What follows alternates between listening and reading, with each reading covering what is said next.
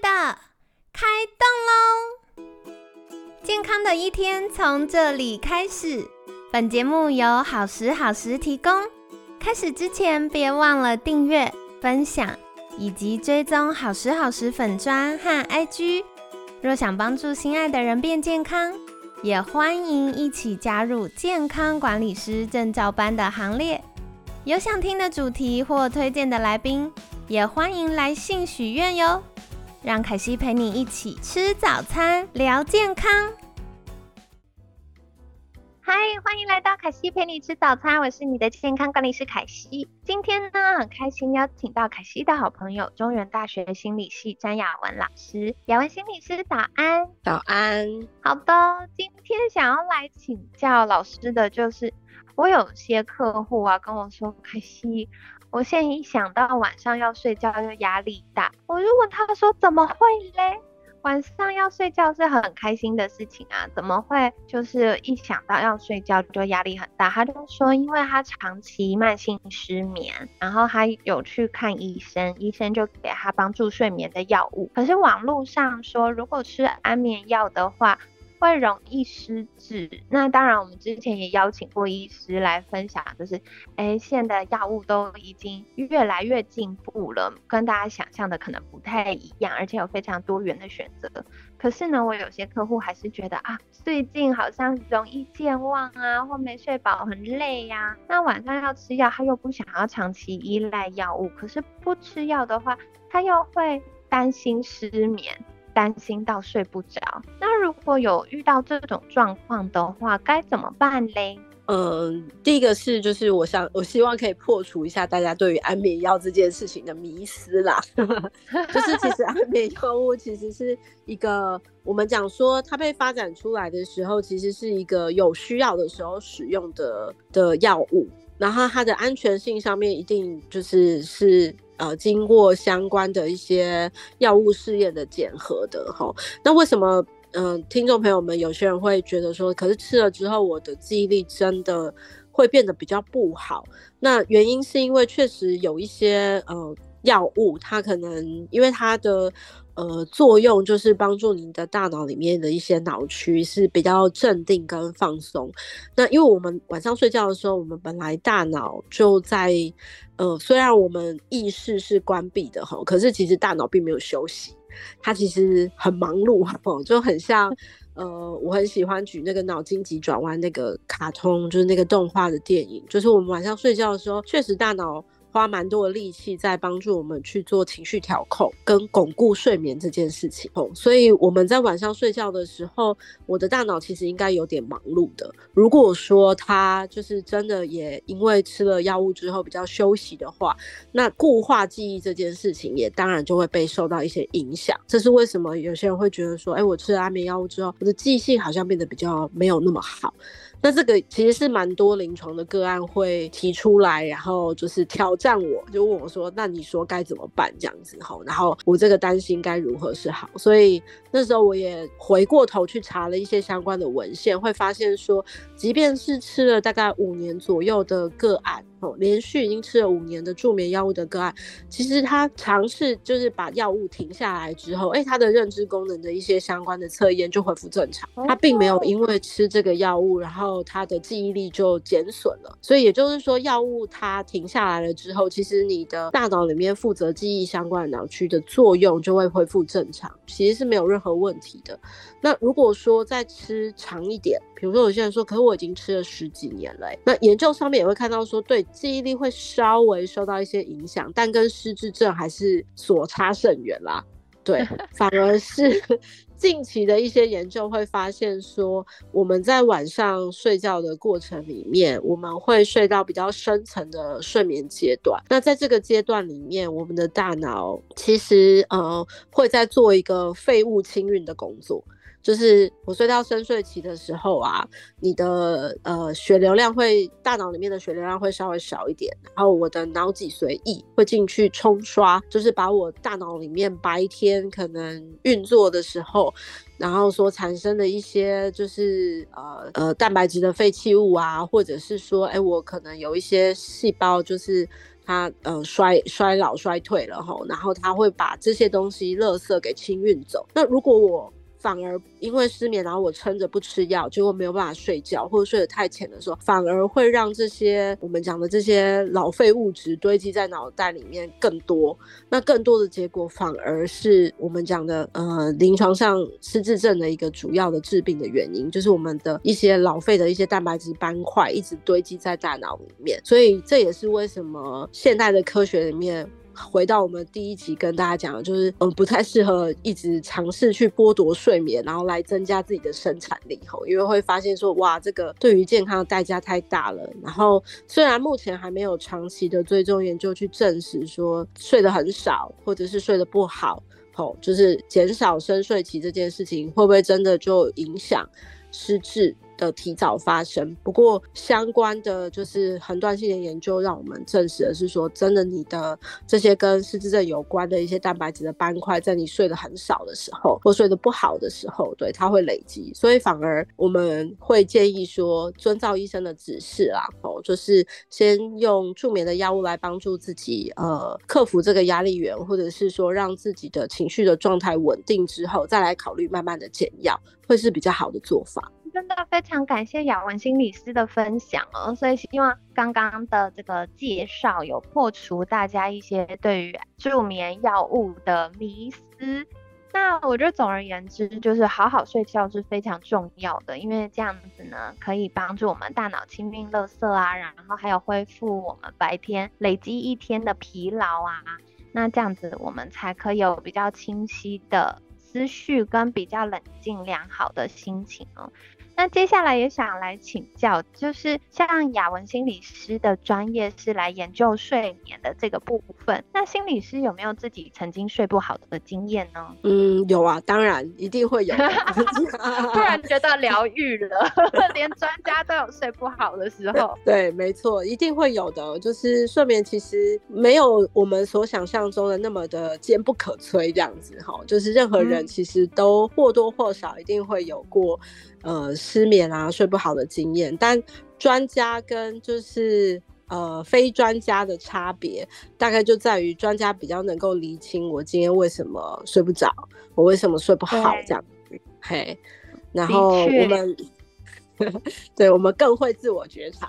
哦，了解了解，真的耶！而且我觉得，包含听众朋友们可能慢慢学习了这些睡眠的知识跟概念之后，也可以像专家一样，就是建立自我觉察的习惯跟能力哦。那接下来也想请教雅文心理师的，就是既然曾经有睡不好的经验。那现在有没有什么好眠策略是日常生活中会执行的，可以跟听众朋友们分享呢？第一个是说，我一定会注意一件事情啦，就是说会依据我自己的状态，因为我。本身也算是跟凯西一样，算是睡眠蛮强健的一个一个一个一个人这样子。我的睡弱睡眠脆弱特质没有很高哈，因为像我有其他的家人，他可能就是有一些声响，然后或者是说旁边有人走动，他就蛮敏感的，他就一定会从睡眠的状态里面醒过来这样子。那我的睡眠相较来讲，好像就比较不会这么容易受到外界事物的干扰，所以我会说我的睡眠的体质是比较强健一点的，嘿。呃，但是我讲的就是说，呃，压力还是会去呃影响到这个强健的特质，然后，所以如果我发现说，哎，我的呃习惯或者是说我的生活当中，哈，发现说，哎，呃，我太晚的喝咖啡，然后或者是说我最近压力比较大，然后，所以我可能需要比较长的时间，我的大脑才能够。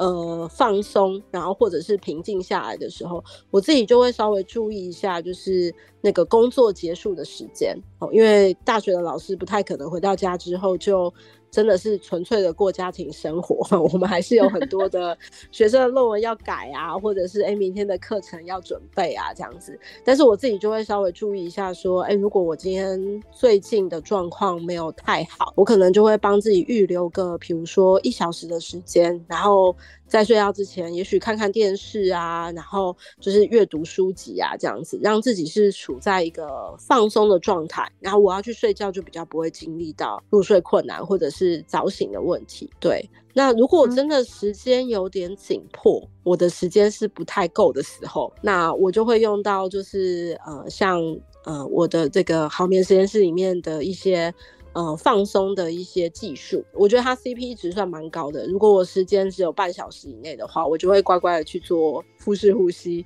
或者是肌肉放松，因为这它会帮助我快一点的整个人平静下来，这样子。哦，我刚刚听到一个很酷的事情耶，因为的确嘛，有的时候我们忙完的时候真的很晚了，没得选。可是我隔天又一早有行程，或比如说很多听众朋友们要开会呀。要工作啊，要照顾小朋友，我没有办法拉长我睡觉时间，我需要赶快入睡。那其实是有一些 CP 值很高的助眠策略哦。那老师会在这个好眠实验室的课程当中跟大家分享。那大家如果想要有更良好或者是有效益的睡眠时光，那大家也可以去选购课程哦。那接下来我也想在最后请教老师，就是如果是刚我们聊到有一些是。啊，睡觉前发生的事情。那像我也有发现，我如果晚上要教课，我就没有办法准时在该睡觉的时间睡觉，我大脑就很亢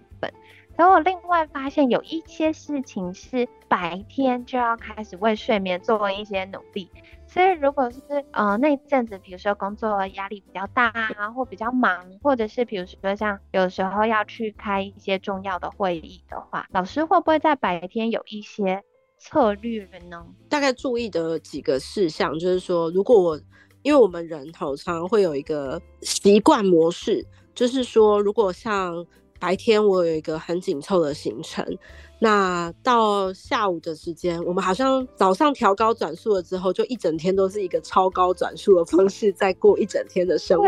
对，那如果我有呃，所以我说压力觉察这件事情要其实把它放在生活当中里面。所以有的时候我自己会有一个状况是，如果我发现说，哎，我今天呃早上真的有一个行程赶来赶去，可是下午其实我就是一个比较自在的。的一个状况了，那我可能会在下午的时间，就是做一下放松练习，或者是有点像是在做有一些正念的练习，是刻意吃的很慢，或是刻意的慢慢走，然后或者是刻意慢慢的说话，然后让自己的那个转速。有点就是被我刻意的在调慢下来，那这样子我就不会一整天都处在一个很高速运转、很紧绷的状态。那它也会帮助我，就是不会因为这个高转速，其实一直用高转速的方式在过一整天的时候，其实晚上回到家的时候是会呈现一个有点过劳，整个人是一个被掏空的状态。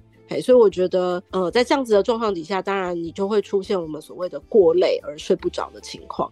那为了要避免，就是我这样子不当的消耗体能，我可能就会在忙完了之后，会稍微的刻意的做一下放松的练习，或者是我刚刚讲的刻意让自己慢下来，然后避免就是我出现这个能量被耗尽、掏空的状况。太好了，谢谢。的确，因为很长，我们都会想说到晚上睡前的时候，再做一些睡前的练习啊，放松练习，然后为。睡觉努力，但其实刚刚老师提到的是，我们在白天就可以，不管是对行程的预测，或者是对自己的压力值觉察一下。那我们如果有需要的话，其实可以去调配一下我们的生活步调。那我觉得这个方法对凯西自己也很适用。因为像我工作起来，有的时候就是节奏很紧凑啊，或者不管教课或咨询或陪客户去嗯看诊，都是非常需要全神贯注的事情，然后需要花很多脑袋，或有时候开会等等，要花很多脑袋。所以我就发现，如果那阵子排的太密集的时候，它就会影响到我的睡眠品质。那我就养成了一个给自己。的生活仪式感，就是我会透过一些方式，不管是像刚刚老师提到吃东西很慢，或者是走路很慢，来帮助就给大脑一些暗示，然后帮助大脑快速去切换现在的状态。然后像我前阵在跟我爸爸聊天的时候，我爸爸就说：“哦，你走路好慢。”我就说不只是走路很慢，我甚至比我妈妈，因为男生通常腿比较长，走路速度比较快嘛，我走的比我妈妈走路还慢，就是呈现一个他们。我爸爸妈妈在前面走路，他们要直回头看女儿跟上 没的速度。对，但我就觉得这样很好，它就可以让我的整个身心呈现一个比较放松、慵懒的状态，可以充电的状态。这样，所以刚老师提到这个部分的时候，我就觉得哇，真的耶，它是很有既视感，然后非常有效，所以跟大家分享。那一样在节目尾声呢，就是要再次跟大家推荐雅文老师的好眠实验室课程哦。那课程里面除了昨天我有聊到一些我很喜欢的主题之外啊，我还有一个大力推荐的，就是课程里面会跟大家分享睡眠日志。你平常写有写日记的习惯吗？那如果透过睡眠日志的话，就比较能够知道，哎，我有没有失眠呢？失眠的类型是属于哪一个？然后或者是可以开始帮自己制定适合的睡眠作息哟。所以，如果你发现啊，过去的这段时间，好像随不管是随着年纪增加，或者是随着压力的变化，好像睡得有一点开始没那么好了。那可惜跟你推荐，可以在静好听的官网或者是他们的 App，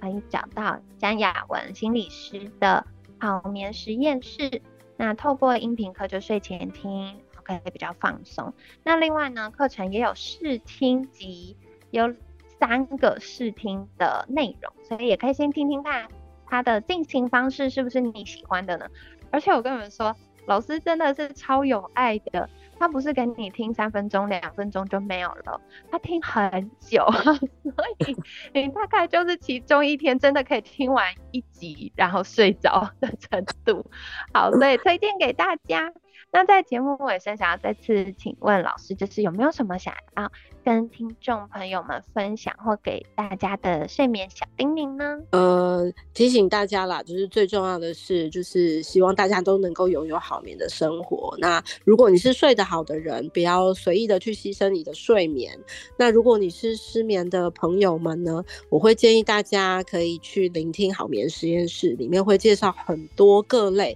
干扰睡眠可能的因素。那我希望可以透过就是这样子的一个线上课程，能够帮大家可以自助的去找到一些自己睡眠困扰的成因。那如果你发现说，哎，我真的真的没有办法自己去解决这样子的睡眠问题的时候，那再欢迎大家可以到睡眠医学会的网站上面，可以找到很多呃，我们通过一些专业认证训练的睡眠心理师来协助你解决你的睡眠困扰。太好了，所以老师最后还多送大家一个好康资源呢，就是这个睡眠医学会呢，上面有非常多着重在睡眠领域服务大家的专家。那如果你真的觉得，哎，我自己已经试过各式各样的方法了，还是没有办法改善我的睡眠品质，或者是你不知道该从哪一步开始的话，或许去去请这些医学专家来协助我们。也是非常棒的哦。无论如何，还是要好好照顾自己的睡眠呐。这个睡得好，就全部都健康一大半，至少六十分及格，剩下我们再从其他部分努力，那这样子就会越来越健康了。好的，所以呢，二零二三年不知不觉已经到了最后年底了，也把这个可以好好睡觉的祝福送给大家，然后期待我们接下来要明天见喽。那今天呢，非常感谢中原大学心理系张亚文老师的分享，每天十分钟，健康好轻松，凯西陪你吃早餐，我们下次见，拜拜。